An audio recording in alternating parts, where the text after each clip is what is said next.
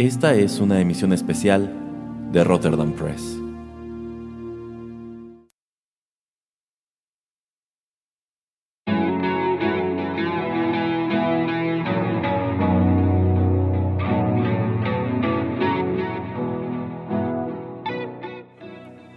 Amigos, ¿cómo están? Los saluda Erasmo Bertz Neumann a través de los micrófonos de Rotterdam Press y es un gusto comenzar este año nuevo 2023 junto con ustedes, como ya se ha vuelto costumbre, a través de una emisión especial de este podcast.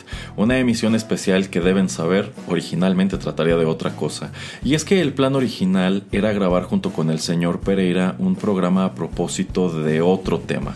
Pero el señor Pereira no pudo estar aquí, y es que quizá recuerden que hace tiempo bromeábamos diciendo que en ocasiones el señor Pereira se ausentaba de cabina porque estaba llevando a cabo un internado con el señor Nolan. Bueno, pues no están para saberlo, pero actualmente el señor Pereira está haciendo unas prácticas profesionales con otro personaje al que únicamente tengo permitido referir como el señor Ronald, y no, no es ese Ronald que les vino de inmediato a la cabeza en cuanto lo mencioné pero bueno, en vista de que el señor Pereira no pudo estar aquí, pensé que quizá podía abordar aquel otro tema de cualquier manera por mi cuenta.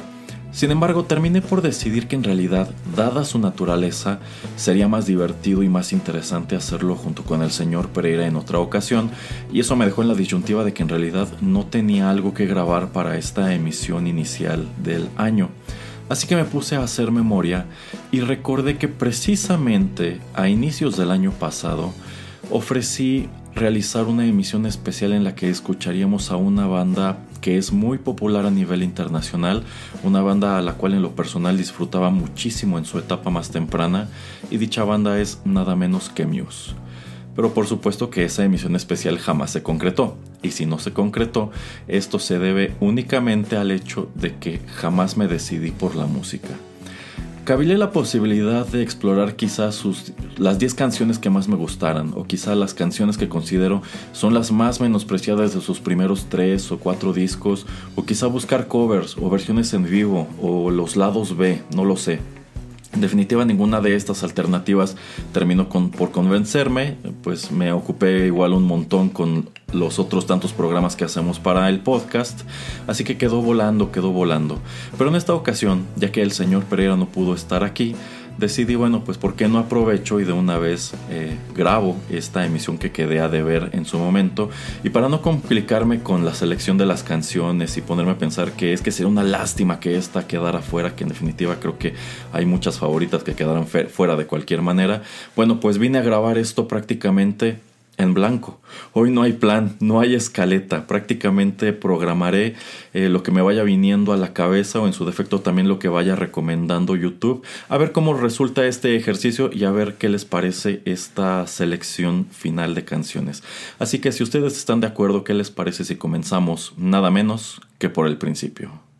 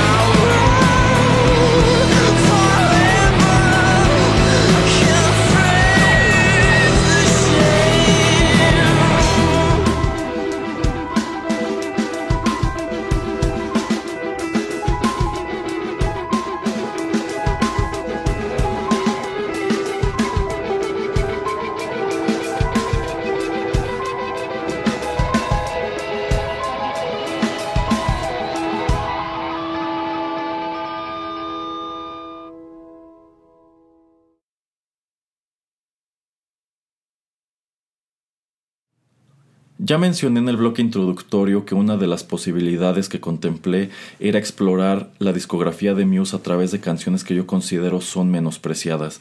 Y aunque hoy no llevaremos a cabo ese ejercicio en específico, en definitiva si lo hiciera, una de esas canciones que no podría quedar fuera es precisamente esta que acabamos de escuchar, que se titula Sunburn. Esta es la pista inicial de su álbum de 1999, Showbiz, el cual fue publicado bajo el sello de Taste Media y que tiene la peculiaridad, por supuesto, de que es el álbum debut de la banda. Sin embargo, eso no quiere decir que sea como tal su primer material o su primer esfuerzo discográfico. Y es que a pesar de que este disco llega en 1999. Lo cierto es que esta banda está en activo desde 1994. Se funda en Devon, allá en Inglaterra. Y durante toda su historia ha tenido a los tres mismos miembros oficiales que son Matthew Bellamy en las vocales, la guitarra y los teclados. Chris Wolstenholme en el bajo y Dominic Howard en la batería, o como son más conocidos entre los entusiastas de esta banda, sencillamente Matt, Chris y Dom. Y bueno, eh, a decir del propio Matt, en realidad cuando ellos llegan al estudio para grabar Showbiz, pues ellos ya habían tenido eh, una carrera de composición bastante prolífica. Ellos llegan al estudio prácticamente con 50 eh, composiciones en su haber y por supuesto que no todas ellas llegan a este álbum y quizá, quizá sea probable que algunas de esas tempranas canciones de Muse nunca se hayan grabado o quizá nunca se hayan grabado en forma. Lo cierto es que esta banda en sí comienza a causar ruido más que nada con sus presentaciones en vivo. Y es que si ustedes alguna vez han asomado algún video, alguna grabación de un concierto suyo, o en su defecto si han tenido la oportunidad de verlos en vivo, bueno, pues habrán constatado que esta es una banda que derrocha energía sobre el escenario. Sus shows son muy dinámicos, en sí es un muy buen espectáculo. Claro que de regreso en los 90 no tenía el tamaño de producción que tienen ahora, pero digamos que las presentaciones en vivo siempre han sido una de las cartas fuertes de esta agrupación. Y antes de que ellos llegaran al estudio a grabar Showbiz, de hecho ya habían presentado dos EPs. El primero de ellos se tituló sencillamente Muse y el segundo Muscle Museum.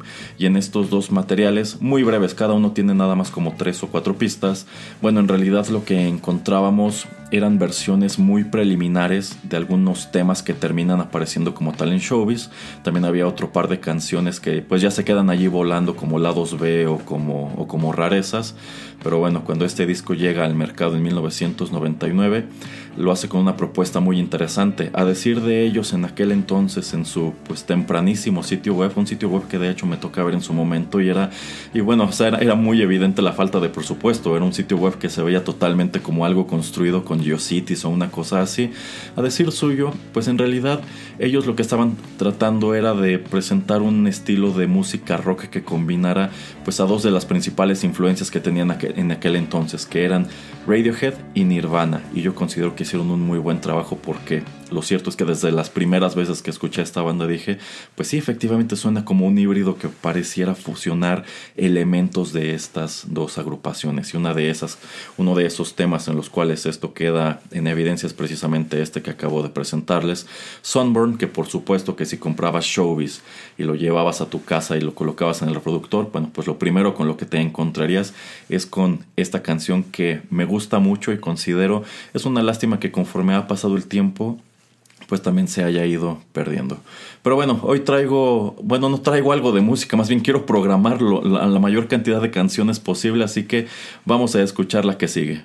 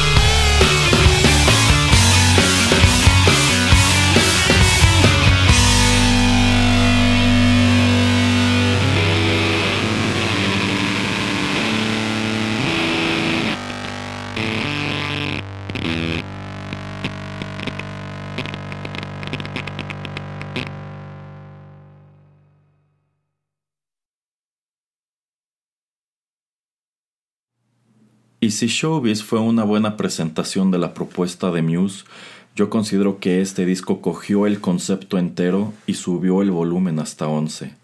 Esto que acabamos de escuchar se titula Plugin Baby fue el primer sencillo en desprenderse del álbum de 2001 Origin of Symmetry publicado también por el sello Taste Media.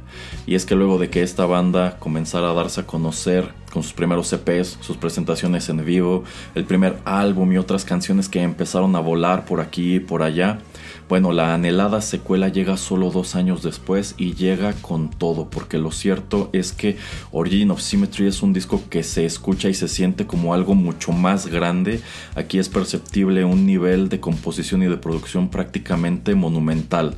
Y precisamente por eso hasta hoy este es el disco, uno de los discos más aclamados de la banda y yo diría que si bien empezaron a causar ruido al interior del Reino Unido con Showbiz, el disco que prácticamente hizo que su nombre comenzara a sonar entre los entusiastas de este tipo de música rock en el continente fue eh, Origin of Symmetry, un álbum que no tiene desperdicio, es buenísimo de principio a fin. Y si me permiten compartirles rápidamente, quiero platicar sobre pues cómo me toca descubrir a este conjunto porque tiene totalmente que ver con este disco. Y esta es una anécdota que no me gusta mucho compartir porque yo siempre he considerado que se escucha muy pretencioso eso de decir es que yo los conocí antes de que fueran famosos. Pero lo cierto es que más o menos sucede algo, algo similar. Pues resulta que poco tiempo después de que este disco llegara al mercado yo me encontraba de viaje y en algún momento entré a una sucursal de Virgin Records. Y me sorprende que una de las primeras cosas que veo al entrar a esta tienda es una tarima entera de copias de este álbum. Yo nunca había oído hablar de esta, de esta banda, pero me sorprende eso, que estaban ofreciendo este disco por tarima. Y posteriormente veo en la televisión un comercial promocional precisamente de Origin of Symmetry, en el cual mostraban fragmentos del videoclip de Plugin Baby, se escuchaba pues un fragmento del, del coro, y recuerdo que el anunciador decía muy enfáticamente al final, el retorno del rock, y con eso se pueden dar una idea de más o menos por dónde andaba.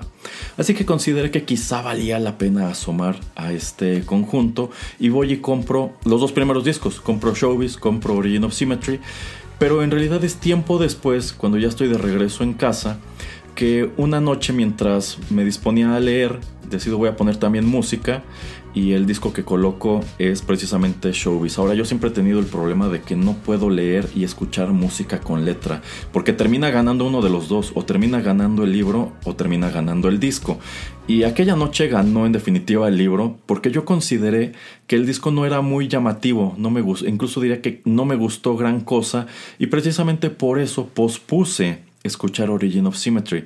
Y más adelante, una tarde mientras iba a llevar a cabo alguna actividad, dije, pues voy a poner música aunque sea para que esté al fondo. Y le di otra oportunidad a Showbiz. Y en este segundo vistazo me sorprende muchísimo lo que encontré y me sorprendo todavía más cuando asomo a Origin of Symmetry y pues bueno encuentro allí un gran bueno prácticamente todas estas canciones se quedan conmigo desde entonces y constato, wow, esto es, esto es muy interesante y también es muy diferente, aunque también es de notar que algunos amigos a quienes les enseñé estos dos discos de regreso en aquel entonces, pues también como que no le encontraron el chiste, les pareció, incluso consideraban que la voz era rara, que las canciones eh, eran muy escandalosas y demás, y bueno, miren lo que terminó por convertirse esta banda. Bueno, vamos a escuchar otra canción.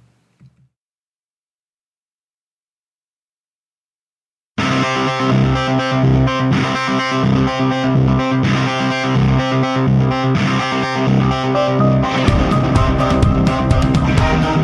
you.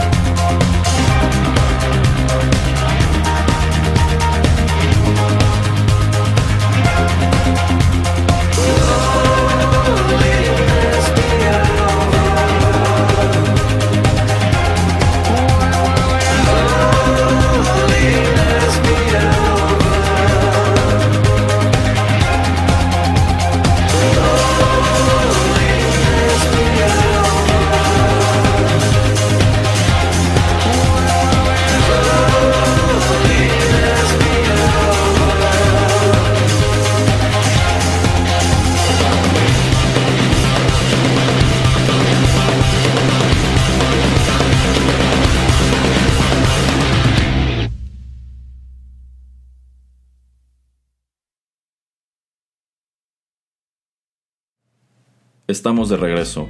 Lo que acabamos de escuchar se titula Map of the Problematic. Este fue el quinto y último sencillo que se desprendió de Black Holes and Revelations, el cuarto álbum de estudio de Muse que apareció en 2006, esta vez bajo el sello de Warner Brothers Records. Y probablemente ustedes también sean de la opinión de que este es el punto en donde todo cambió. Si bien esta banda venía empujando con creciente fuerza a través de sus lanzamientos anteriores, este es el momento en el cual se da un gran salto en su popularidad y terminan por convertirse en todo un acto mainstream sin que esto fuera algo negativo en ese punto de su carrera. Sencillamente considero que este fue el momento en el cual el grueso del mercado se dio cuenta de que esta banda era oro, sencillamente no le estaban prestando la atención suficiente y yo considero que buena parte de ello tiene que ver el hecho de que este es un disco que ya llega a través de un sello muchísimo más grande, que es precisamente Warner Brothers Records. Y yo considero que este gran salto en la fama de Muse se debe sobre todo a dos canciones que aparecen también en el año 2006. La primera de ellas es, por supuesto, Supermassive Black Hole, que es una canción que incluso delata que estamos al borde de un drástico cambio estilístico. Y es que yo siempre he considerado que esta canción Supermassive Black Hole es más cercana a la música electrónica que a este híbrido entre Britpop y grunge que veníamos escuchando con anterioridad. También es una canción con un sonido pues mucho más cercano a la música pop, al igual que sucede con la siguiente canción que apareció que fue Starlight. Y ese es el momento en el cual todo reventó. Cuando Starlight llega a la radio, llega a la televisión acompañada de este video en donde la banda está tocando en una especie, bueno, están tocando como tal en un, en un barco y digamos que allí es en donde se desata la locura por, por este álbum en específico, que debo decir, pues yo considero que entre los fans más veteranos y, por qué no decirlo, también los fans más conservadores de Muse, probablemente esto es algo que no nos sentó del, pues del todo bien. Eh, y es que, al menos en una nota personal, Black Holes and Revelations es el último disco de Muse que puedo decir que netamente me gustó. Sí había unas cuantas cosas y también unas cuantas canciones que consideré, creo que estas ya no son eh, tan buenas o no son tan parecidas o no me resultan tan interesantes como lo que habían presentado antes, pero considero que en sí el disco es una muy eh, buena propuesta y de hecho cambios incluso más drásticos en el sonido de esta banda, en la manera en que se comercializan y bueno también en la percepción del público alrededor de ellos pues vendrían mucho más adelante. Muy bien, vamos a escuchar otra canción.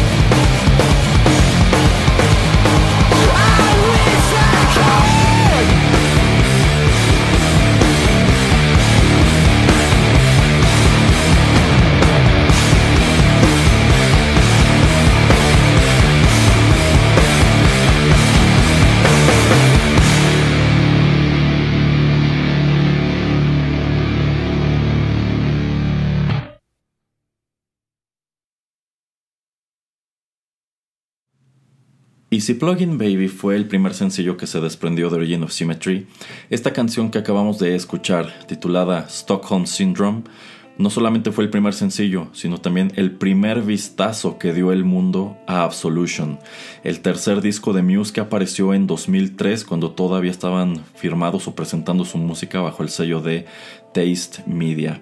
Y si fue el primer vistazo, esto se debe a que esta canción se estrenó prácticamente dos meses antes de que el disco llegara a tiendas y qué manera de abrir el apetito, sobre todo tomando en cuenta que algunos de nosotros esperábamos ansiosos la continuación de Origin of Symmetry y es que Stockholm Syndrome destaca en cuanto a que es una pista bastante agresiva, de hecho yo considero que hasta hoy es uno de los temas más pesados que podemos encontrar en la discografía de esta banda, que al menos en años cuando quería escuchar pesada, se escuchaba muy pesada, incluso con temas que de repente, eh, pues quizá en los discos no lo eran tanto, pero dada la energía que le, imprimían a las interpretaciones en sus conciertos, pues terminaba por ser algo todavía más eh, poderoso. Y Absolution es otro álbum sin desperdicio, también es buenísimo de principio a fin, también incluye un número de canciones eh, increíbles. Y pues yo considero que estos primeros tres álbumes, si deberíamos presentarlos como una gráfica, pues describirían un triángulo. Empezamos con Showbiz, de allí subimos muy alto a Origin of Symmetry y de allí podemos bajar, eh, si no al mismo nivel de Showbiz, quizá un poco más arriba, a Absolution.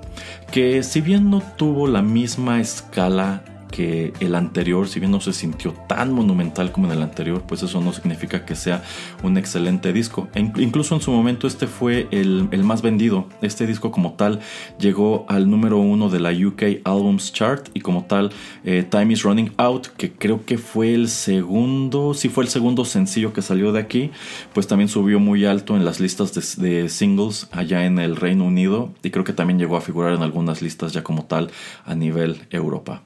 Ok, vamos con otra canción.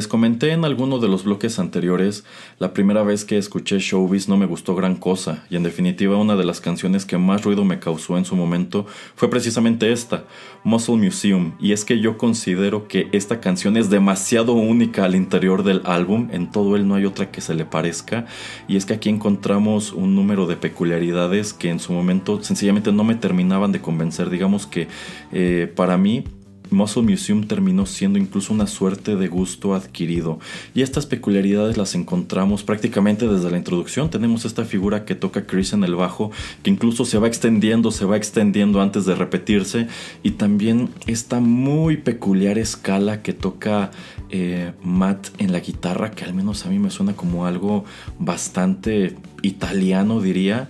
Y luego tenemos pues esto, e, este quiebre antes, bueno, este quiebre que enlaza los versos con el coro, que a mí me remite muchísimo a Creep de Radiohead, ¿no? Como tenemos estos golpes pues muy agresivos en la guitarra que vienen a romper totalmente con la armonía antes de conducirnos a un coro que es eh, un poco más dinámico, que es un poco más pesado, pero en definitiva yo considero que uno de los grandes, grandes elementos de esta canción y algo de lo que viene a demostrar la genialidad de Matt al escribir, al tocar y al cantar es precisamente el final, porque esto que nosotros escuchamos al final de Muscle Museum no es un solo de guitarra, es la voz de Matt. Matt lo está cantando solamente que están pasando su voz a través de un, distorsionador o un filtro para que se escuche así. Y creo que esto incluso fue accidental en el estudio. Eso no era la intención que terminara por ser algo, algo así.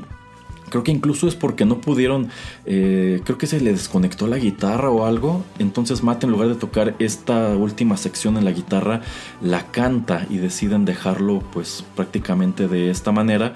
Y esto lo pueden constatar por ejemplo si buscan eh, alguna versión acústica de Muscle Museum que precisamente de eh, principios de los, de los 2000 hay una versión medio famosa en donde se omite como tal la distorsión y podemos constatar que esta sección final pues no es algo que Mate esté cantando al azar, o sea, sí es una continuación como tal eh, de la letra. Y si buscan también versiones en vivo de Muscle Museum, hay algunas en las que incluso Matt eh, tiene dos micrófonos en el escenario, uno que es como para sus vocales limpias y otro que es el que tiene la, distorsión para que se escuche así y como tal él canta esta, esta salida de, de Muscle Museum. Y también me parece que por allí vi alguna vez otro video en donde lo hace a través de un, de un megáfono.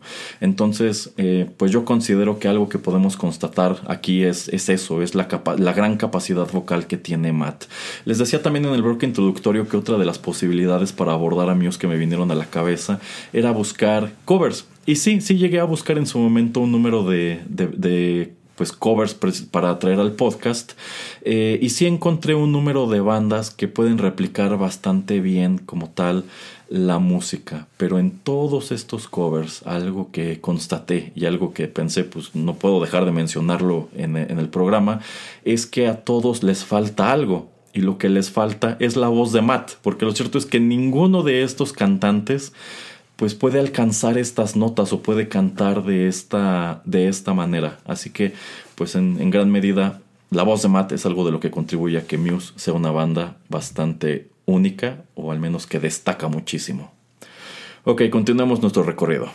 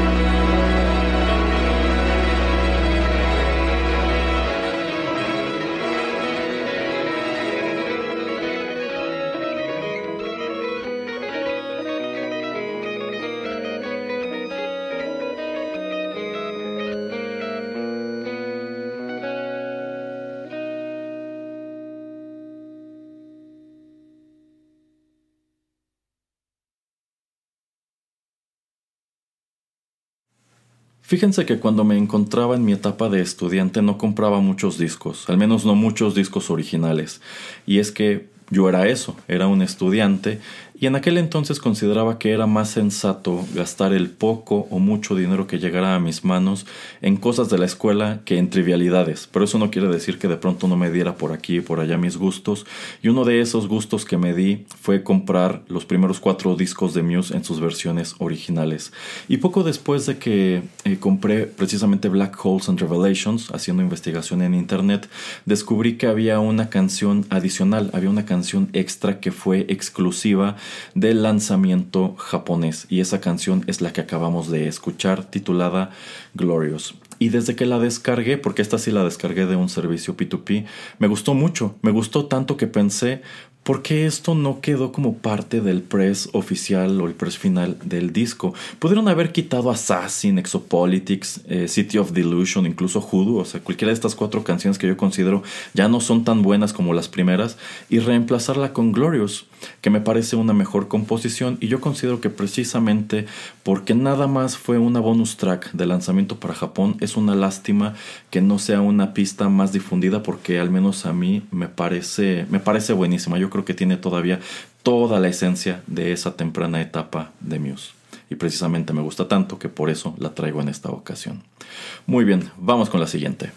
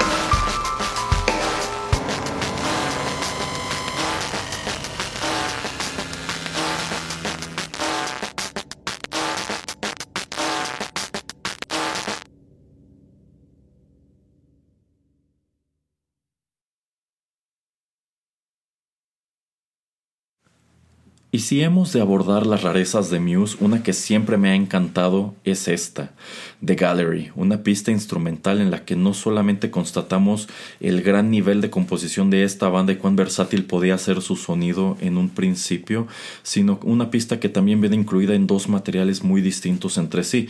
El primero de ellos es Holabaloo Soundtrack, que aparece en 2002 todavía bajo el sello Taste y quizá por el título se pregunten, pues esto de qué carajo es soundtrack. Bueno, en realidad no es un soundtrack. Este es un álbum doble que ellos arrojan este, como material promocional de un concierto que graban en París en el año 2001 y en el primer disco encontramos como tal una selección de lados B y rarezas que ellos graban entre 1999 y 2001 y de nuevo te preguntas por qué estas canciones no estaban llegando a los discos, algunas de ellas son buenísimas y es precisamente allí en donde encontramos ya casi al final eh, The Gallery. Y el segundo disco es como tal eh, pues una parte de este set que ellos graban en París Con canciones que se desprenden tanto de Showbiz como Origin of Symmetry. Y también encontramos The Gallery como el lado B del sencillo Bliss que apareció en 2001. Bliss es una de las canciones incluidas como tal en Origin of, Origin of Symmetry. Y pues una gran peculiaridad de este sencillo es que tenemos la pista original como la escuchamos este, en, el, en el álbum. También viene un remix de esta misma canción como en chiptune y se escucha curiosísimo. También eh, aparece como tal esta pista eh, de Gallery que insisto, ¿cómo es posible que esto no haya llegado al lanzamiento oficial? Y también encontramos allí una versión en vivo de la canción que escucharemos a continuación.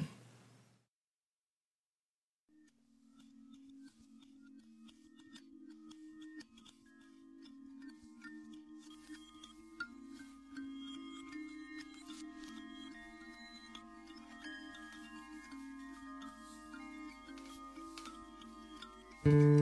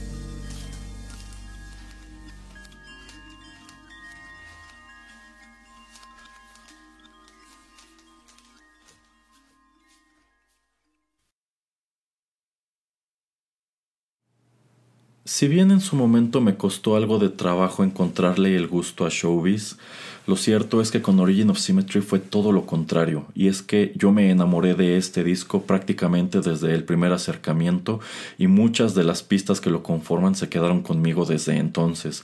Una de ellas es precisamente esta que acabo de compartirles titulada Screenager. Esto no salió en su momento como un sencillo, esta no es una de las grandes favoritas de Muse, no es de esas canciones que no pueden faltar en los conciertos, pero a mí me gusta mucho. Y me gusta en primer lugar porque digamos que a nivel personal me trae muchísimos recuerdos de cosas que estaban ocurriendo en mi vida de regreso en, el año 2001, en el año 2002 y también porque en vista de que no es una de las populares, pues yo siempre la he sentido como algo, como algo muy mío, como que tengo esta noción de que soy el único que puede apreciar y comprender eh, pues la profundidad y la belleza de esta canción, que por supuesto eso no es cierto, yo estoy seguro que hay muchas personas allá afuera que disfrutan de esta canción eh, tanto como yo y probablemente la entienden incluso mejor que yo, pero no lo sé, digamos que para mí siempre ha sido una canción muy, muy especial y en todas las oportunidades que tengo de revisitar Origin of Symmetry, una de las que tengo que escuchar forzosamente es precisamente esta, Screenager. Ok, vamos con la siguiente.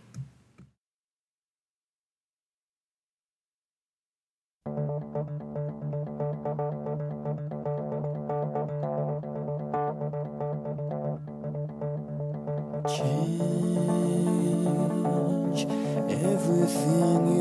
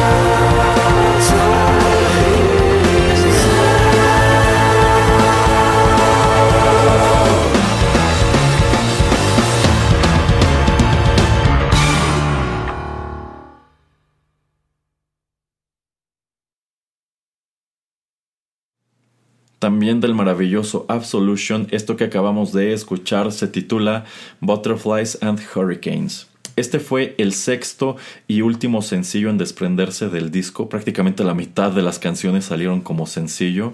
Y si quieren mi opinión, también es la mejor canción incluida en el mismo. Y es que yo considero que esta pista, esta pista es otra cosa, tiene totalmente otro, otro nivel. Y en definitiva uno de los aspectos más comentados de la misma es precisamente el interludio que toca eh, Matt en el piano, un interludio que a menudo es adjetivado como Rachmaninovesco. Y es que la escala, de, la escala y la calidad de esta sección es increíble. Hace ya unos cuantos años una persona me comentó que en, su opinión, si Matt no se hubiera dedicado de lleno a Muse y no se hubiese inclinado por la música rock, quizá pudo haber perseguido una carrera como pianista clásico y haber hecho grabaciones para Deutsche Grammophon y ese tipo de cosas. Y la verdad es que estoy totalmente de acuerdo y yo considero que la evidencia de ello pues la encontramos precisamente aquí en Butterflies and Hurricanes, en este pasaje que a pesar de que únicamente es interpretado al piano, la verdad es que se escucha prácticamente como algo, algo enorme, se escucha como algo sinfónico, algo muy propio precisamente de Rachmaninoff. Bueno, ya casi terminamos. Vamos a escuchar la última canción de este programa y también regreso con mis comentarios finales.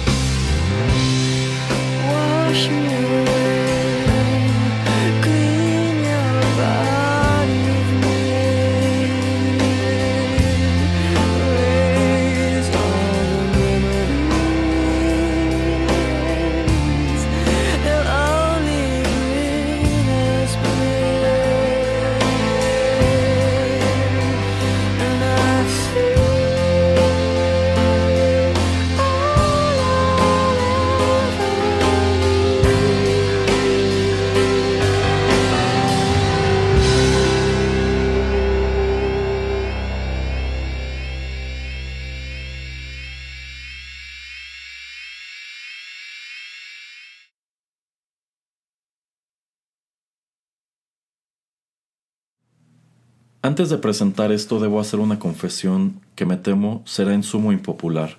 Incluso es probable que algunos de ustedes quieran estrangularme al escucharlo.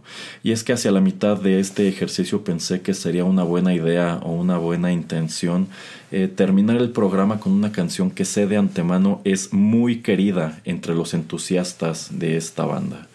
Y esa canción era nada más y nada menos que Knights of Sidonia. Pero han de saber que nunca me ha gustado gran cosa esa canción.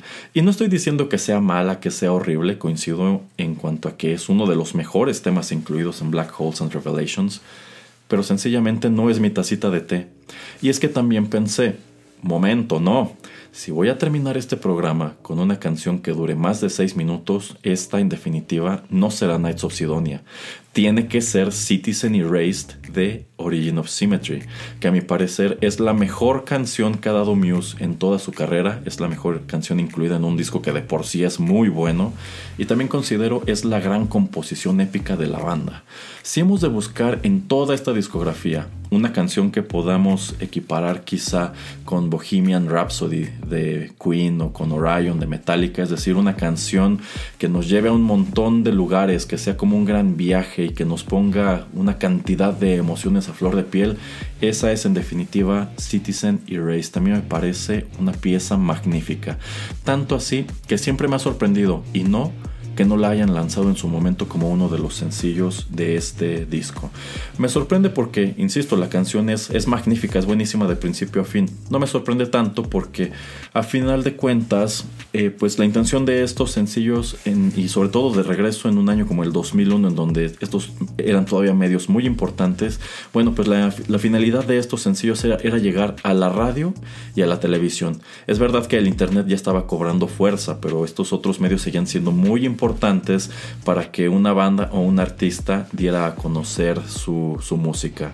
Y tomando en cuenta que Citizen Erased es una canción que dura más de 7 minutos, pues la verdad es que yo considero que de regreso en el año 2001 pues tanto estaciones de radio como canales de televisión probablemente se lo hubieran pensado dos veces antes de querer dedicar más de 7 minutos de su programación a una banda que en ese momento todavía estaba lejos de convertirse en el gran acto consolidado que son, que, que son hoy.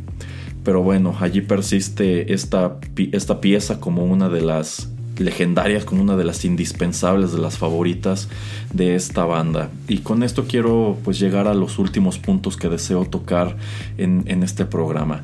El primero de ellos es que la verdad no mencioné gran cosa sobre los videoclips, pero lo cierto es que algunas de las canciones que les traje tienen videoclips muy interesantes, como es el caso, por ejemplo, de Muscle Museum. Si nunca han visto el video de Muscle Museum, yo les recomiendo, échenle un ojo. Yo creo que es una propuesta muy interesante, sobre todo tomando en cuenta que eran los principios de esta, de esta banda. Eh, otro punto que deseo tocar es que, bueno, ya se dieron cuenta, prácticamente todo lo que les traje eh, eh, son canciones de la era que comprende entre Showbiz y Black Holes and Revelations, y esto no es casualidad. debo decir que prácticamente a partir de The Resistance, mi opinión de esta banda cambió bastante. En The Resistance todavía encuentro algunas canciones que me gustan, pero es que es eso, encuentro canciones. La verdad ya no es un disco que pueda decir, lo disfruté de principio a fin como sucede con Origin of Symmetry o como sucede también con con Absolution, pero prácticamente de The Second Law para adelante lo que ellos presentan ya no me gusta y es que yo ya no escucho en estos discos a la banda de la que me enamoré de regreso en el año 2001. Digamos que el, el, Muse que se escucha en The Second Law, en Drones, en Simulation Theory, no es mi Muse. y yo sé que esto debe escucharse muy rancio. Debo escucharme en este momento como ese fan tóxico de Muse, ¿no? y creo que será incluso más tóxico tomando en cuenta que el último punto que deseo tocar es que en vista de que estamos cerrando precisamente en Origin of Symmetry y como ya les dije antes, este es uno de los discos más aclamados o más este, críticamente mejor evaluados de, de esta banda. Bueno, ellos estando conscientes de ello, de regreso en el año 2021, deciden hacer, bueno, deciden sacar una versión, eh, digamos, conmemorativa. Y esta se tituló Origin of Symmetry 20th Anniversary Remix. Y pues algo que a mí me sorprende cuando lo anuncian en sus redes sociales es que señalan que de regreso en el año 2001 en realidad ellos no habían quedado muy satisfechos con lo que presentaron. Eh, me sorprende porque yo considero que el lanzamiento original de este disco es perfecto, es impecable de principio a fin, pero bueno, digamos que luego de una etapa de Muse al menos para mí no fue muy afortunada, esta es una noticia que me llama muchísimo la atención. Lo cierto es que cuando escucho por fin este lanzamiento, pues no termina por encantarme. ¿Por qué? Bueno, pues porque como, porque como el título delata, esto no es una remasterización, es una remezcla. A decir de la banda es acercar las mismas canciones para este, a un sonido pues más, más cercano a lo que ellos tenían en mente al momento de, de, grabarlas. Y esto implica que en algunas de estas canciones cambian la manera en que se escuchan las vocales, la manera en que se escuchan las guitarras, quitan algunos arreglos y agregan otros. Por ejemplo, en el caso de esta Citizen Erased, al parecer su intención original era acompañarla con una orquesta, que a mí me parece incluso ya un poco, un poco excesivo tomando en cuenta que la dimensión de esta pista es, es enorme. Entonces, pues deciden mover algunas cosas por aquí y por allá y esto no me encanta en primer lugar porque yo considero que esto es como tratar de arreglar algo que no estaba descompuesto. Y en segundo porque también considero que es acercar esas canciones a este estilo de composición y de producción más bien pretencioso que tiene Muse actualmente. Entonces digamos que por eso, a pesar de que pues sigue siendo el mismo disco, digamos que allí ya escucho cosas que no terminan de ser totalmente de mi agrado. No es como que lo hayan echado a perder por completo, pero creo que sigo quedándome con la versión del año 2001. Muy bien, y es con esto, es con esta queja prácticamente que terminamos este programa que decidí presentar como nuestra emisión inaugural del año 2023. Muchísimas gracias por haberla escuchado. Si les gustó, no dejen de compartirla y bueno, aquí en el podcast nos, nos tomaremos unos cuantos días de descanso, pero estén al pendiente de nuestras redes para que vean lo que se avecina en nuestra, en nuestra programación, que la verdad pues trae bastantes cosas buenas, trae cosas muy interesantes, tanto para enero como para febrero, así que ya estaremos por aquí dándoles mucha lata. De nuevo, muchísimas gracias por haber escuchado este programa, espero que lo hayan disfrutado, sin lugar a dudas, algunas de sus canciones favoritas debieron quedar fuera, pero es que son muchas, así que habríamos tenido que prolongar este programa todavía más. Se despide de ustedes a través de los micrófonos de Rotterdam Press, Erasmo Bertz Neumann. Hasta la próxima.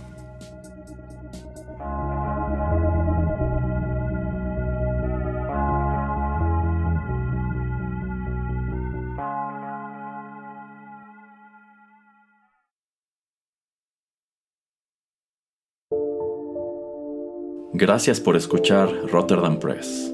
Si le gustó este programa, no deje de compartirlo y síganos en nuestras redes sociales para enterarse de los próximos contenidos. Encuéntrenos en Facebook, Instagram y Twitter. Rotterdam Press. Radio como hecha en casa.